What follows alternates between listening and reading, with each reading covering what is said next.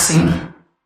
Servus zum Podcast Unboxing von Chris und Chris. eigentlich nennt man sich selber nie zuerst, aber in dem Fall. ähm, ist egal. unser Podcast soll Unternehmer vorstellen. Heute Wolf Wallendorf bei uns, super spannend. Wir freuen uns, dich heute kennenzulernen. Ich mache mal ein paar einleitende Worte, damit wir da gleich ein bisschen tiefer reingehen können. Äh, Wolf, du bist Gründer und Geschäftsführer von Pio Burritos, äh, fünf Ja. Mexican Eatery Lokale, nennt man es, glaube ich, oder? Lokale, ja. Poporitos ähm, haben wir in, ja, vor neun Jahren, neuneinhalb Jahren gegründet und jetzt sind's ja, wir nennen es lokale Läden, Filialen, das kann man, Auf der kann man nennen, Webseite, wie man möchte. auf der Webseite steht immer Lokale, ist ein, eigentlich ein schönes Wort von, von früher, würde ich mal sagen. Wir Ja, gehen ins genau. Lokal und nicht ins Also Restaurant, oder? traditioneller. Genau. Du nennst dich selber Rolling Member of Pure Burrito. Da steht nämlich nichts von Geschäftsführer oder sonst was. Ja, weil einer davon, ich habe ja noch einen Geschäftspartner, äh, der ist der andere Rolling Member, der arbeitet hauptsächlich bei uns äh, auf der Produktionsebene, macht die Küche. Und ja, wir haben halt zusammen am Anfang gerollt. Nicht nur gerollt, äh, alles gemacht. Und äh, ja, sind langsam dann immer größer geworden. Aber wir waren die ersten zwei und haben eigentlich 90 Prozent am Tag gerollt. Deswegen ist er so hängen geblieben. Du hast äh, davor also knapp fünf Jahre, glaube ich, in Denver Management und IT studiert, wenn ich mich, wenn ich mich richtig eingelesen habe und mich erinnere. Ja. Anschließend warst du dann noch Head Coach Skiing, bevor du als Senior Projektmanager zurück nach Deutschland kamst zu einem Beratungs- und IT-Dienstleistungsunternehmen. Passt Mhm. alles super zum Pure Burrito, würde ich mal sagen. Ja, wunderbar, oder?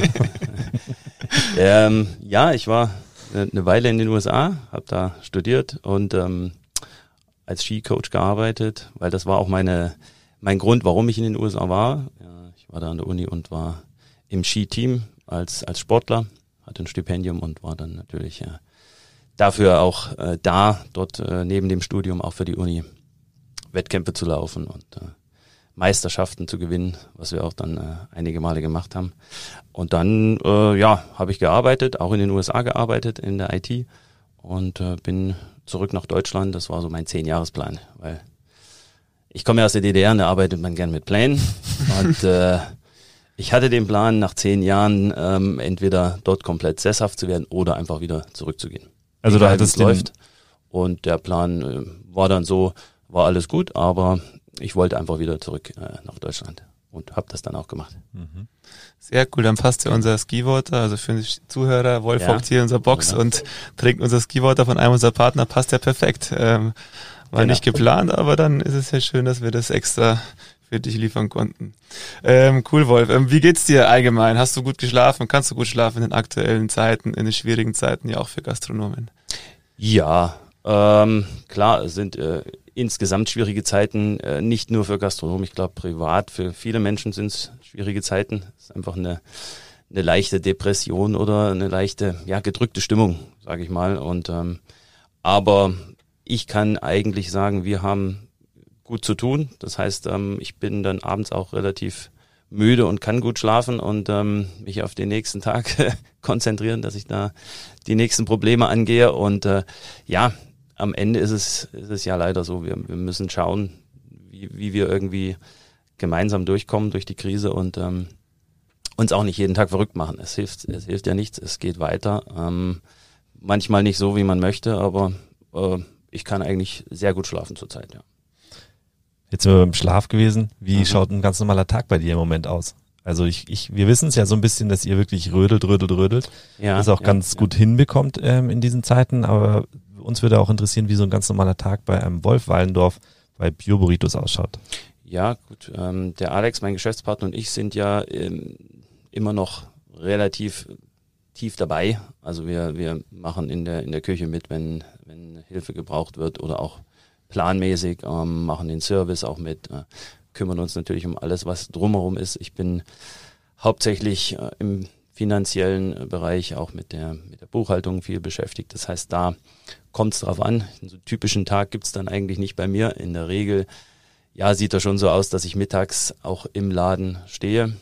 Vorher äh, versuche äh, mit Lieferanten zu telefonieren, wenn was ist, äh, Rechnungen zu bezahlen, die ganzen alltäglichen Sachen, die man halt äh, als kleiner Unternehmer gerne dann selbst immer noch macht, weil man dann den Überblick halt auch nicht verliert. Und ja, Nachmittag äh, ab und zu auch mit euch dann oh, mal ein Online-Meeting machen, dass wir da schauen, wie wir weiterkommen und äh, neue Ideen haben. Ähm, wir machen gerade äh, Sweatshirts für die für die Firma. Das heißt, da überlege ich mir, welche Farben, Motive und so weiter und und rede mit meinen Mitarbeitern und versuche da wenigstens was eine kleine Aufmunterung für Weihnachten noch hinzukriegen, weil unsere Weihnachtsfeier natürlich auch nicht stattfindet dieses Jahr und wir feiern sehr gerne.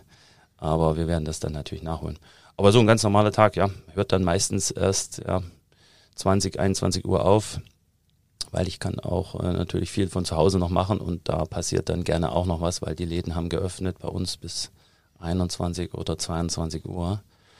Und ja, da kommt schon auch ab und zu die eine oder andere Frage oder ich ähm, arbeite noch Bewerbungen ab und so. Aber man muss ja sagen, du hast ja auch Kinder ähm, und eine Frau und ja. dann bis 20, 21 Uhr. Wie macht man das so? Ja, natürlich nicht durchgängig. Mhm. Also ähm, ich, da, da sind natürlich auch Pausen und äh, die Zeit nehme ich mir natürlich auch. Meine Tochter kommt äh, gegen halb zwei von der Schule, ähm, manchmal erst später, äh, aber da ist immer genug Zeit in, in ihrer Zeit. Sie muss ja dann auch ins Bett. Das heißt, ich verlege dann gerne die Sachen, die ich verlegen kann, auf später bis vielleicht zwischen zehn abends und Mitternacht. Das ist dann auch egal. Da schläft dann meine Frau auf der Couch manchmal schon.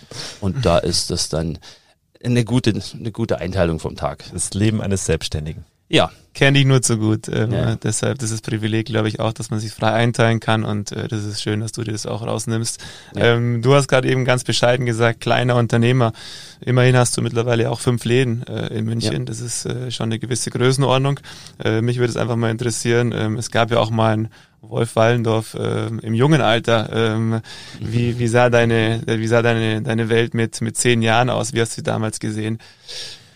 Ähm, eigentlich aus den Augen eines, ja, Vollblutsportlers damals schon. Also mit acht Jahren habe ich angefangen, mit Skilanglauf und Wettkämpfe zu laufen und äh, damals natürlich noch in der DDR. Also ich komme ja aus Thüringen, hört man immer immer noch raus und äh, ich habe auch irgendwann aufgegeben, daran zu arbeiten, den Akzent komplett wegzukriegen, weil ich finde, das gehört halt auch ein bisschen dazu.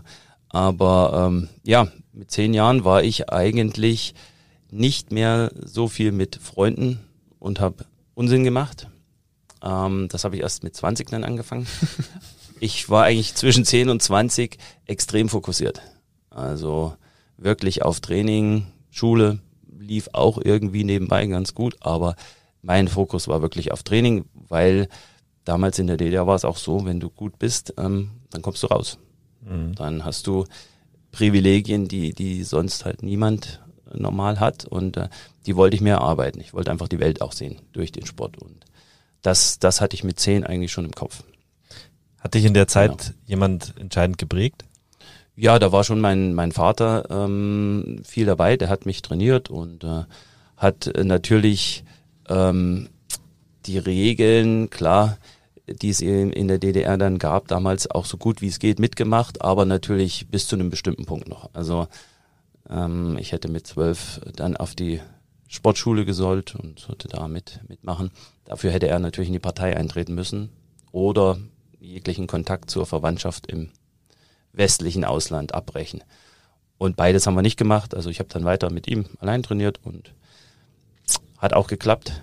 War, war alles wunderbar. Und die Leistungen haben gepasst. Und äh, dann kam glücklicherweise auch die Wende, als ich äh, 15 war. Und dann war das Ganze etwas einfacher, sich nur auf den Sport zu konzentrieren und nicht die ganzen, ja, sage ich mal, die systemischen Probleme, die drum, drum herum waren, äh, mitzunehmen.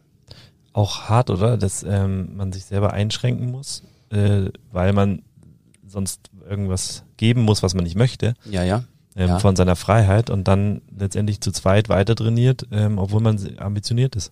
Ja, ja.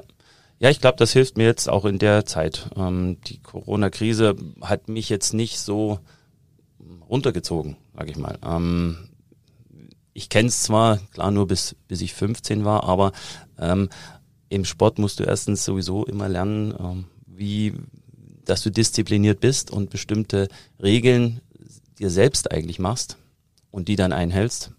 Die machen vielleicht für deinen Nachbarn gar keinen Sinn, aber die machen dann für dich Sinn, weil du da dir den Plan gesetzt hast, damit komme ich weiter und damit äh, ziehe ich mein Ding durch.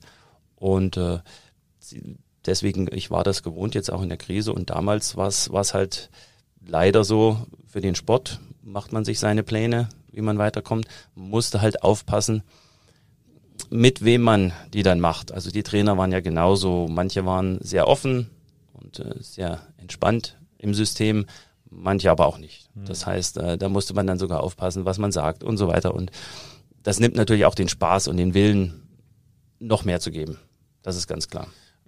Was sind so die Eigenschaften, ähm, die du als Sportler ins Unternehmertum übertragen hast? Das würde mich mal interessieren. Also die wichtigsten Eigenschaften. Es gibt ähm, einige, aber. Ich glaube, die Zielstrebigkeit. Aber jetzt nicht Zielstrebigkeit kurz fokussiert, sondern mit sehr viel Ausdauer. Also wo man nicht auf jeden Tag schaut. Es gibt immer Tage, die laufen nicht, nicht besonders gut. Aber ähm, das kommt wahrscheinlich auch durch, durch den Typ Sport, den ich gemacht habe, ähm, her. Das ist halt ein Ausdauersport und ähm, da zählt halt jetzt nicht jede Minute, sondern da rechnet man in Stunden, bevor abgerechnet wird nach einem Wettkampf. Und ich rechne in Jahren. Ähm, jetzt in meiner in meiner Tätigkeit mit mit Purburito und wir haben noch viele Pläne. Ähm, aber ich, ich habe halt die, den Willen und die Ausdauer gelernt irgendwo, wo ich sage, okay, wenn es dieses Jahr nicht klappt, vielleicht haben wir was falsch gemacht, kann ja auch sein, wir analysieren, aber vielleicht klappt es auch nächstes Jahr und wir machen aber weiter und wir machen aber besonnen und, und ruhig weiter.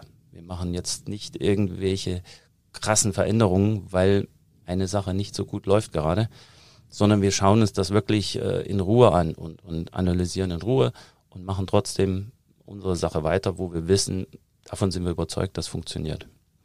Ich glaube, so eine Disziplin, die, die lernt man einfach als, als Leistungssportler, musst du die haben, weil Definitiv. du musst bei jedem Wetter raus, ähm, du musst als Langläufer sechs bis acht Stunden, äh, manchmal äh, achtmal, äh, sechsmal die Woche raus und ja. Sechs bis acht Stunden, sechsmal die Woche. Ja, das, das haben, wir, das haben wir teilweise heute, in Schweden dann gemacht. Das sind dann Arbeitstage, ja klar.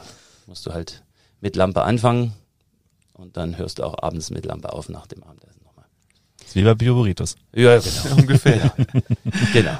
Also eigentlich hast du uns, ähm, ja, hast du mir meine nächste Frage eigentlich schon beantwortet ähm, aus Sicht des Sporters. Trotzdem würde es mich mal interessieren. Also ihr habt ja, wir wissen es, die Krise besser gemeistert wie viele andere Gastronomen. Ähm, was würdest du sagen, waren so kurzfristig die, die entscheidenden Faktoren dafür, dass ihr da einfach auch so ein paar kleine Erfolge erzielt habt ähm, und so das Positive rausziehen konntet in gewissen Aktionen und was auch immer? Ähm, ich glaube, wir haben einfach keine Angst gehabt. Also wir haben gesagt, okay, es wird was passieren. Gesundheitlich, klar. Mhm. Es kann auch uns treffen, klar. Davor hatte ich nie Angst. Ähm, die meisten meiner Mitarbeiter auch nicht, ähm, eigentlich alle nicht wirklich. Wir haben natürlich jeden Tag dann äh, immer mit Gästen zu tun und sind in der Öffentlichkeit, wo du dich anstecken kannst. Und dann, da darf man natürlich auch keine Angst haben. Das ist wie im Krankenhaus auch. Aber äh, wir, wir haben einfach gesagt, wir machen das Beste draus. Also wir können bestimmte Sachen, wir haben ähm, analysiert. Ich habe dann am 12. März, glaube ich, war es, auf die ähm, Anweisung oder Verordnung gewartet, was ist möglich, mhm. äh, was, was darf offen bleiben, was darf gemacht werden, weil keiner kannte ja einen Lockdown, was da überhaupt passiert. Und als ich gehört habe, dass To Go immer offen bleiben wird, dann war das mein Startschuss ähm, oder eigentlich mein Jubelschrei, wo ich gedacht habe, das ähm, wird nicht wird nicht richtig gut, aber ähm, wir können das. Also wir können To Go Dafür sind unsere Läden sowieso gebaut. Und ähm, ja, wir müssen, wir müssen klar mit zwei, drei Wochen rechnen, wo, wo Menschen gar nicht nach draußen gehen, ähm, alle Hamsterkäufe erstmal zusammenkochen müssen zu Hause und dann wieder Hunger bekommen auf was anderes. Das heißt, die Zeit war eigentlich, also wir haben uns das eigentlich bildlich schon vorgestellt, was da passiert und so ähnlich ist es dann gekommen. Und ähm, ja, weiß ich nicht, ob wir das deswegen besser gemeistert haben, weil wir fallen natürlich in, in eine perfekte Kategorie auch für solche Pandemieregelungen, mhm. sage ich jetzt mal. Äh, wir machen ein, ein, ein hochwertiges Produkt sehr, sehr schnell und das ist super zu mitnehmen. Ähm, das ist natürlich in den Zeiten. Na klar, perfekt. aber ich glaube. Also wir, da haben wir auch eine Frage eigentlich. Wie schnell seid ihr beim Burrito rollen? Ja, wenn wir, wenn wir ähm, mit voller Besetzung hinter dem Tresen stehen, sind wir zwischen 30 und 40 Sekunden pro Gast. Die Frage habe ich jetzt äh, auch aus dem Grund gestellt, wir haben es ja mitgekriegt so ein bisschen. Und, und das ist, mhm. glaube ich, auch die vorhergehende Frage, was habt ihr anders gemacht? Da bist du ja ein sehr bescheidener Mensch, wie wir wissen und auch hören. Ich weiß noch, dass du äh, damals, wo du dann wusstest, was ist möglich, ähm, relativ schnell optimiert hast. Und sowas wie das Rollen hast du, glaube ich, auch relativ schnell äh, optimiert. Ich kann mich noch erinnern, wie du mir ein Video oder uns ein Video geschickt hast, ähm, dass ihr das jetzt in einer gewissen Zeit schafft und ja. vorher in einer anderen Zeit. Vielleicht kannst du uns das kurz noch erzählen. Ja, klar. Äh, wir, wir schauen schon drauf. Ähm, als Unternehmer musst du ja schauen, wann verdienst du dein Geld? Wie, mit was an der, in deiner Firma? Was macht Sinn auszubauen und was macht Sinn vielleicht nicht auszubauen? Und wir haben natürlich ein Produkt. Unsere Rezepte gibt es seit neun Jahren unverändert so Unsere Karte ist seit neun Jahren unverändert. Die Preise sind natürlich leicht äh, nach oben gegangen, weil wir müssen auch ähm, wirtschaften. Aber ähm, wir sind am Ende des Tages Fast Food und wir wollen schnell sein. Und ich schaue bei jedem auch neuen Produkt, was wir vielleicht einführen, ähm, ob das in wenigen Handgriffen extrem schnell zu machen ist. Auch wenn es super reinpassen würde.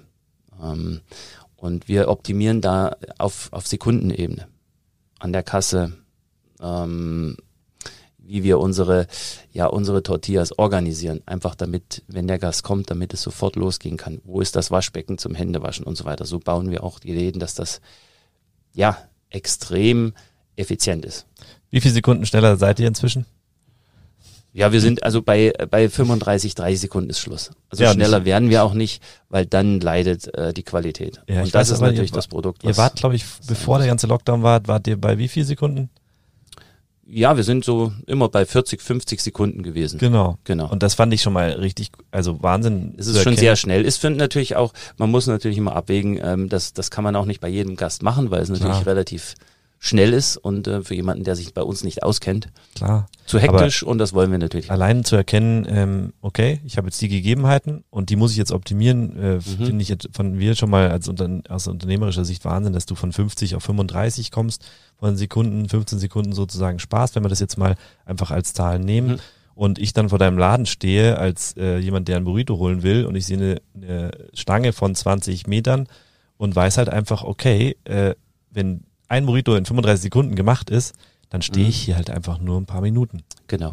Und das ist, glaube ich, ein ganz entscheidender Punkt gewesen für mich, ähm, wo ich gesehen habe, wo ich mir dachte, geil, äh, ihr macht das einfach genau richtig. Ihr habt die Voraussetzungen, die sich geändert haben, angenommen, habt sie optimiert und habt einfach daraus ähm, euer Geschäft am Laufen halten können. Und ich, ich glaube, aus genau. Marketing-Sicht ähm, ist es ja dann egal, ob es dann 30 Sekunden oder 50. Genau. Allein die Idee zu sagen, ich gehe auf diese Schnelligkeit und ich, ich nehme den Menschen die Angst, dass sie lange warten müssen, dass mhm. sie irgendwo sich infizieren können. Das war eigentlich genau die, die richtige Idee und Entscheidung. Wir haben das ja auch gespielt, glaube ich, das Video ähm, online und es ja, kam ja, super gut ja, an.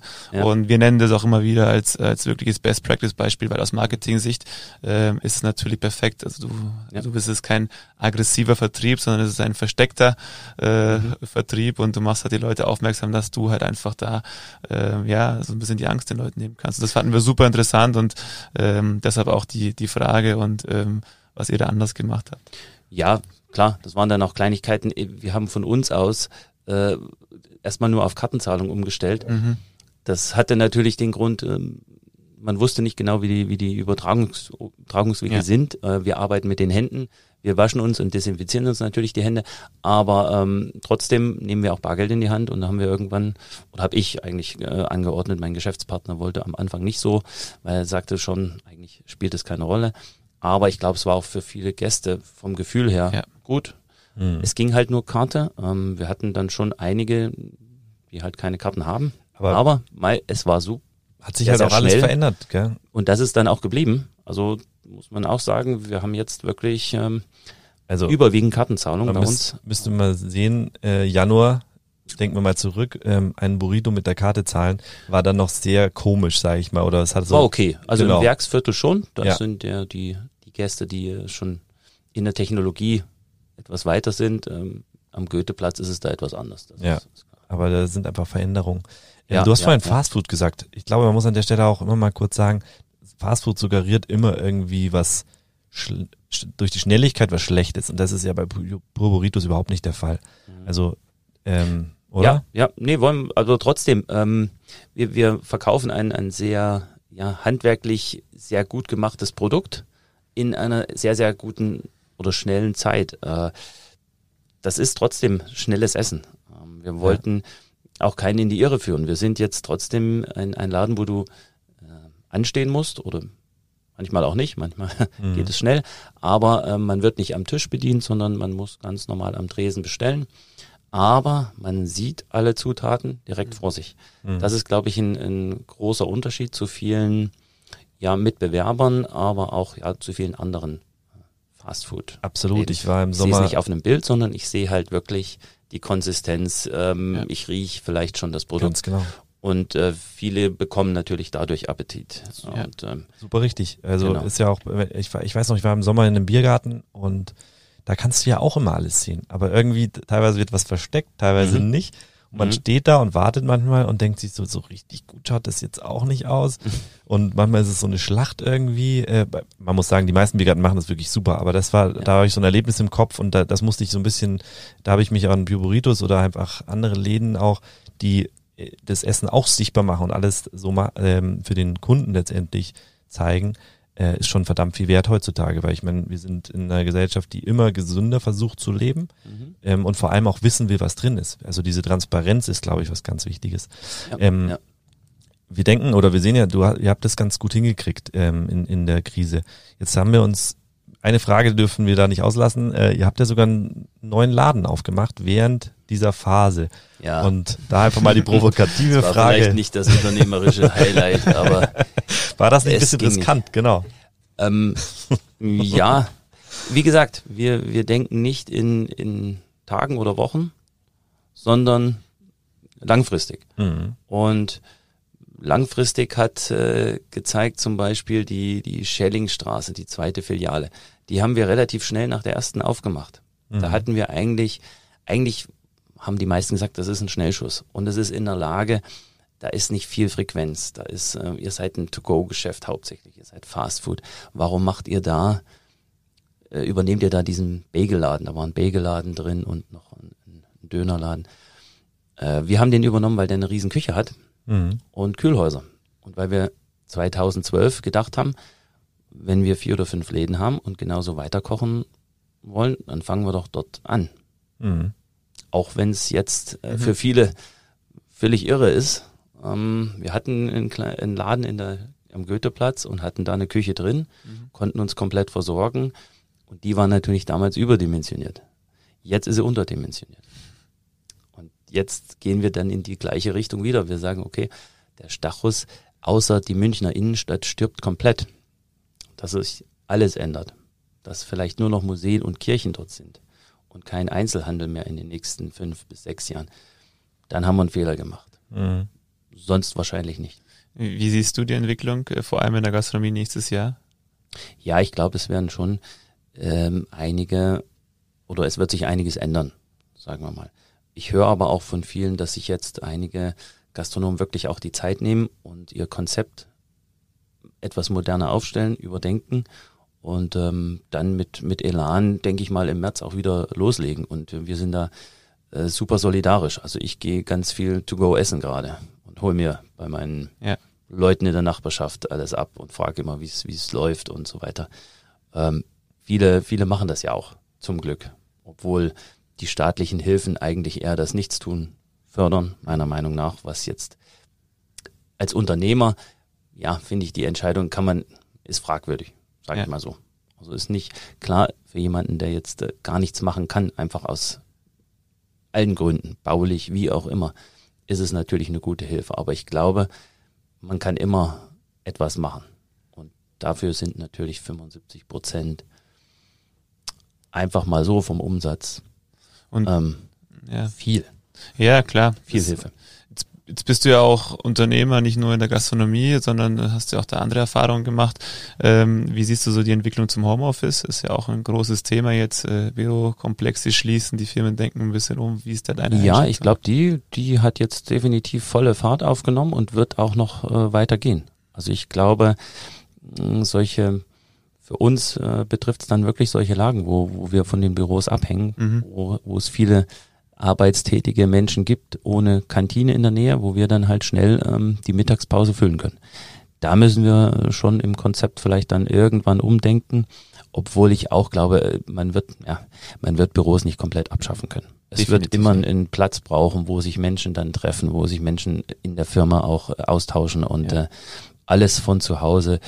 Ich glaube, es wird sich ändern, es wird mehr werden. Ähm, aber wir haben ja auch die Erfahrung jetzt gemacht, dann werden aus den Büros vielleicht Wohnräume Ja.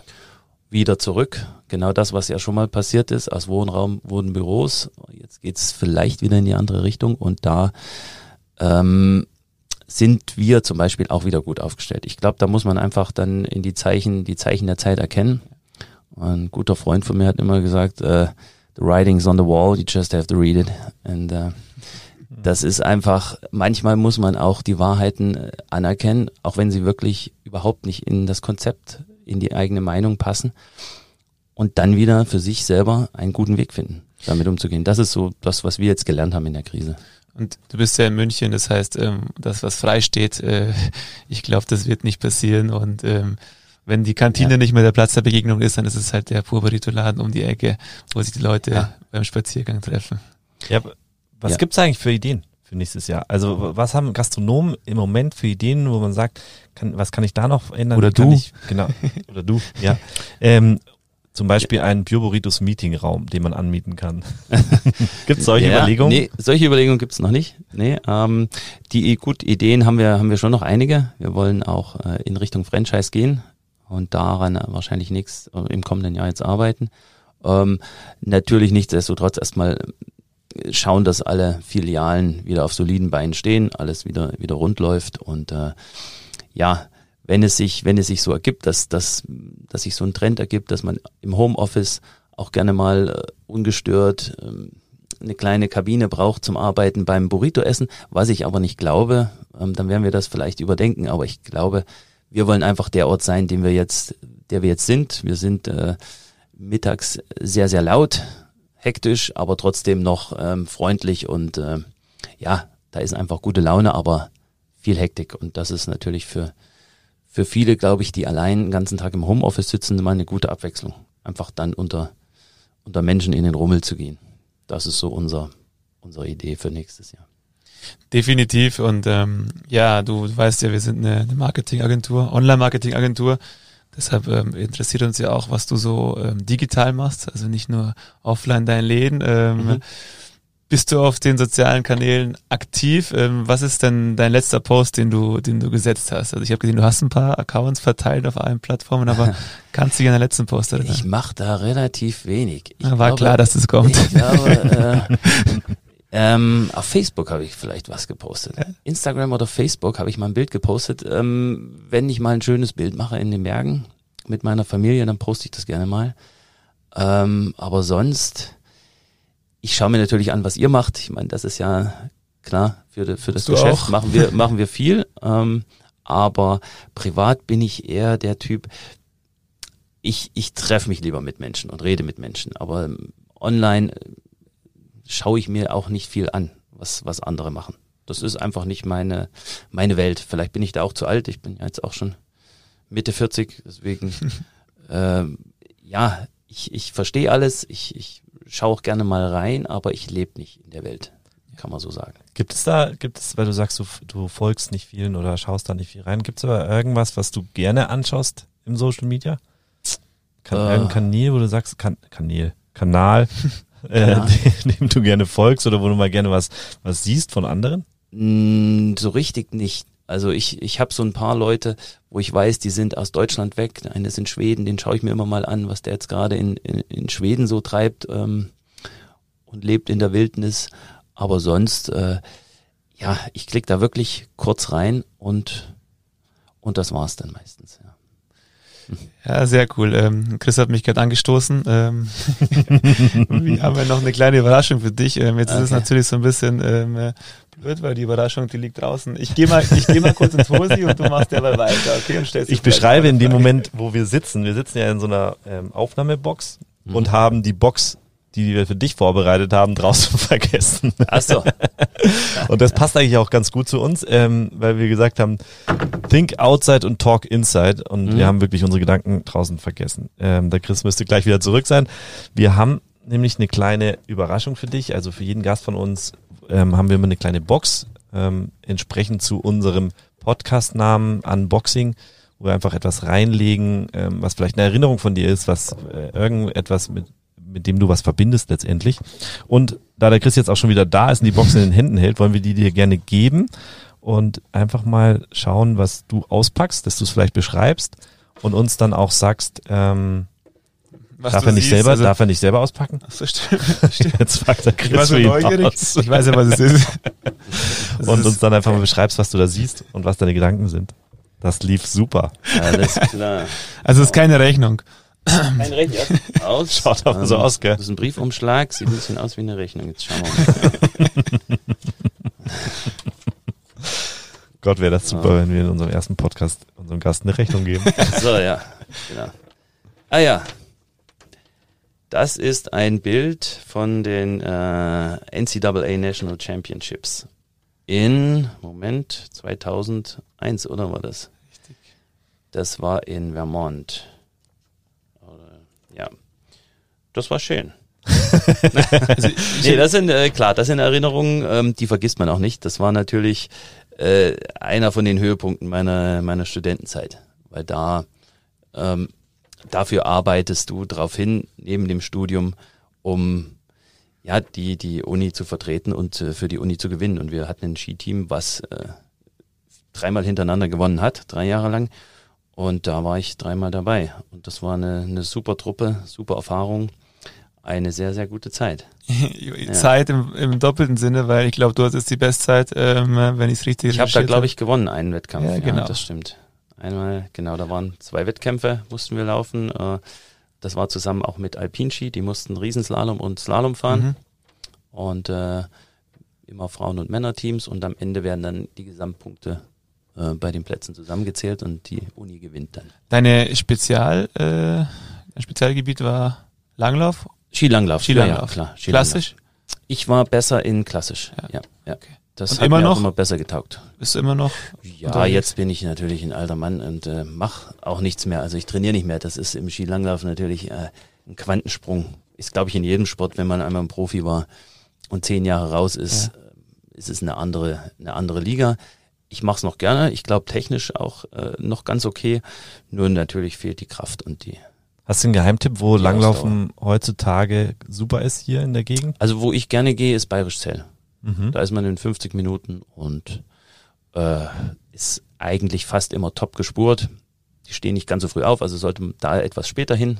Hm, Die Spur nicht so wie in, in Thüringen, wie ich das kenne. Früh um, um sechs kann man dann schon los, aber dort ist es wirklich ab, ab zehn kann man da super Strecken laufen. Und ähm, ja, da macht Spaß. Und da gehe ich, gehe ich sehr, sehr gerne mit der, mit der Familie auch. Die Kleine habe ich jetzt auch soweit. Aber ist ja eine Sportart für jede. Generation auch. Also das kann man ja doch auch. Genau, genau. Es ist halt ähm, eine Sportart, wo es wirklich, wo man auch ein bisschen arbeiten muss. Also es ist jetzt, sag ich mal, nicht ganz wie Alpinskifahren, wo ich mit einem Sessel nach oben fahre und dann schaue, dass ich irgendwie nach unten komme, aber mich nicht wirklich richtig anstrengen muss. Ich sehe schon, du bist eher Langlauf der, ist eher, wo man weiß danach, was man gemacht Ja. hat. Du musst dich ist selber reizen und wenn deine Topzeit nicht mehr, nicht mehr erreichst im Alter, dann, äh, Ja, ja ich fahre auch im, im? Alpinbereich ähm, seit ja seitdem seit der Zeit eigentlich. Das waren äh, auf dem Bild sind zwei Norweger. Sie sind äh, immer noch zwei sehr wichtige Jungs in meinem Leben. Das waren meine Trainer, ähm, die Nystad-Zwillinge. Äh, die haben mir damals Telemark-Skifahren beigebracht. Und ähm, das musste ich ja auf einem eisigen Hang ohne Vorkenntnisse sofort machen. Das ging natürlich nicht. Und äh, war zum Glück alles okay, ohne Krankenhaus vorbeigegangen und nach drei, vier Jahren konnte ich es dann. Und seitdem fahre ich nur noch Telemark. Was natürlich auch im Vergleich zum Alpinskifahren schon ein bisschen anstrengender. definitiv. Macht man dann halt nicht so lange und nach drei, drei Also Stunden du kann bist man nach einer Hause gehen. Ich von bewundere die den, immer. genau, von Ja, den, ja, ich bin einer von einer, die die Hacken einer hochheben. an jedem Berg gibt's Ja. immer einen, der Telemark. Ja, ja. Wenn überhaupt. Das bist dann du. Bin ich dann, ja. Ich habe auch keine Alpinski. Ah, okay. Ja. Genau, das macht Spaß, finde ich. Das ist mein Wir haben noch eine letzte Frage an dich. Mhm. Und die ist bei uns immer was ganz Spezielles. Ja. Wenn du eine Schlagzeile in fünf Jahren in der Süddeutschen Zeitung, nehmen wir mal die Süddeutsche Zeitung, sehen würdest, über die Welt, was würdest du dir da wünschen? Geht's voll weg von der Leichtigkeit des Sports Ja, total. Ähm, ich würde mir wünschen, dass, dass die Klimaziele erreicht werden. Also, dass man irgendwo ein, ein Licht am Ende des Tunnels sieht, dass, dass sich die Welt doch etwas besonnener ähm, verhält und äh, dass vielleicht schon das Klima irgendwie, ich will jetzt nicht sagen gerettet, ich glaube, das ist immer so, ein- so ein hartes Wort. Ich glaube, wir, wir steuern auch auf keine wirkliche Apokalypse zu, glaube ich einfach. Aber es wird sich natürlich ändern. Und für mich wäre es schön, auch als Wintersportler, wenn es den Winter noch gäbe in 10, 20 Jahren. Und wenn ich das in fünf Jahren lesen würde, dass es irgendwelche neuen Technologien gibt für ja, Antriebe, ähm, andere Müllverwertungen, andere Arten, überhaupt Sachen zu verpacken. Das ist mir irgendwie ähm, ganz wichtig, weil wir arbeiten mit viel Menge, sage ich mal, und da ist natürlich jede Verpackung, ob das ein ganz dünnes Stück Plastik nur ist, ist eigentlich schon zu viel. Und äh, da würde ich mich freuen, wenn es so eine, eine Schlagzeile gäbe. Schön solche Worte in dem Moment, weil man hat so ein bisschen das Ja. Gefühl, in Zeiten der Pandemie wird sowas ein bisschen aus dem Fokus gelassen. Das passt aber total. eigentlich genau zu dem, was du uns anfangs schon gesagt hast, dass man, dass man eine gewisse Disziplin braucht und da Fokus drauf halten sollte. Das heißt, du bist auch völlig dafür, auch in Zeiten einer Pandemie den Fokus trotzdem auf solche äh, Dinge wie, wie die, um, die Total, Nachhaltigkeit und total. Umweltschutz, den wir ja vorher riesig geschrieben haben, Ja, ja. äh, zu behalten, oder? Fast noch mehr. Also jetzt ist, ähm, der Herr Söder hat gestern irgendwo, glaube ich, gesagt, jetzt ist die Zeit, um, um alles mal runterzufahren. Aber wenn es runtergefahren ist, also wenn ich ein Rad wechseln will an einem Auto, dann mache ich das, wenn das steht. Oder komplett austauschen will und nicht bei 180 auf der Autobahn. Und deswegen, ich glaube, wir haben jetzt eine, eine Chance, auch noch die nächsten Monate. Äh, und da wäre ich wirklich dafür, dass manche Dinge, die eigentlich, klar, die wir gewohnt waren, will gar nicht groß über viel reden, aber Kreuzfahrten und solche Sachen, dass man das einfach hinterfragt. Wie sinnvoll ist es wirklich? Was bringt es eigentlich den Menschen? Und ja, gibt's das vielleicht noch? Und wenn es das gibt, bin ich immer äh, ein Verfechter von, von Sachen, ja, man muss es nicht komplett abschaffen, man muss es nur teuer machen. Perfekt. Weil das Geld regelt das dann in der Regel. Und wenn die Kreuzfahrt fünfmal so teuer ist, Ja. wie sie letztes Jahr war, wird es auch noch ein paar geben. Aber man überlegt sich, vielleicht mache ich doch einen Urlaub mal wieder zu Hause oder gehe wandern und äh, habe am Ende vielleicht sogar mehr Lebensqualität als auf einem Kreuzfahrtschiff. Ja. Und da denke ich schon, dass jetzt die Zeit ist, ähm, dass man sich darauf wirklich auch richtig konzentriert und auch gleich mit, ja, mit, mit Gesetzen arbeitet und nicht jahrelang irgendwie jetzt das versucht, alle möglichen Kompromisse zu, zu, zu machen, was man natürlich in der Politik immer hört, Kompromisse, Kom Politik macht Kompromisse, aber manchmal sollte sie auch nicht machen. Manchmal müssen einfach äh, Ansagen gemacht werden und äh, Ich glaube, du hast wahnsinnig schö- viel Schönes gerade gesagt, was Ja. super zu unserem Abschluss des Podcasts Okay. äh, passt. Ähm, da wollen wir gar nicht viel mehr drauf Nee, ich Ich glaube, es können wir einfach mal so stehen lassen. Ich hätte es damit auch beendet. Perfektes Schlusswort, Okay. Wolf. Ähm, okay, Ich glaube, es danke hat, euch. es hat ähm, sehr, sehr viel Spaß gemacht. Wir haben auch ähm, sehr, sehr viele Parallelen noch festgestellt zwischen uns. Mhm. Das, äh, da können wir nachher nochmal drauf eingehen. Aber ähm, ja, war ein super Gespräch und wir freuen uns auch ähm, auf weitere solche Gespräche. War mal ein Maßstab für die weiteren Gäste. Und wir würden Und uns wir auch ver freuen. vergessen die Box auch nicht mehr. Ja, das muss am Anfang auch, war nicht beabsichtigt, aber gehört dazu. Ähm, und wir würden euch natürlich bitten, dass ihr, ähm, wenn euch der Podcast gefallen hat, uns auf sämtlichen äh, Plattformen folgt und auch ein Like da lasst. So viel dazu. Und auch mal auf Pure Burritos schaut. Richtig, das Wichtigste. Und in Sorry. die Schlange stellt und, Und mal ein einfach Burrito merkt, kauft wie schnell das geht. Macht's was gut. Ist. Bis dann. Richtig. Danke. genau. Ciao, Danke ciao. Ciao. Ciao.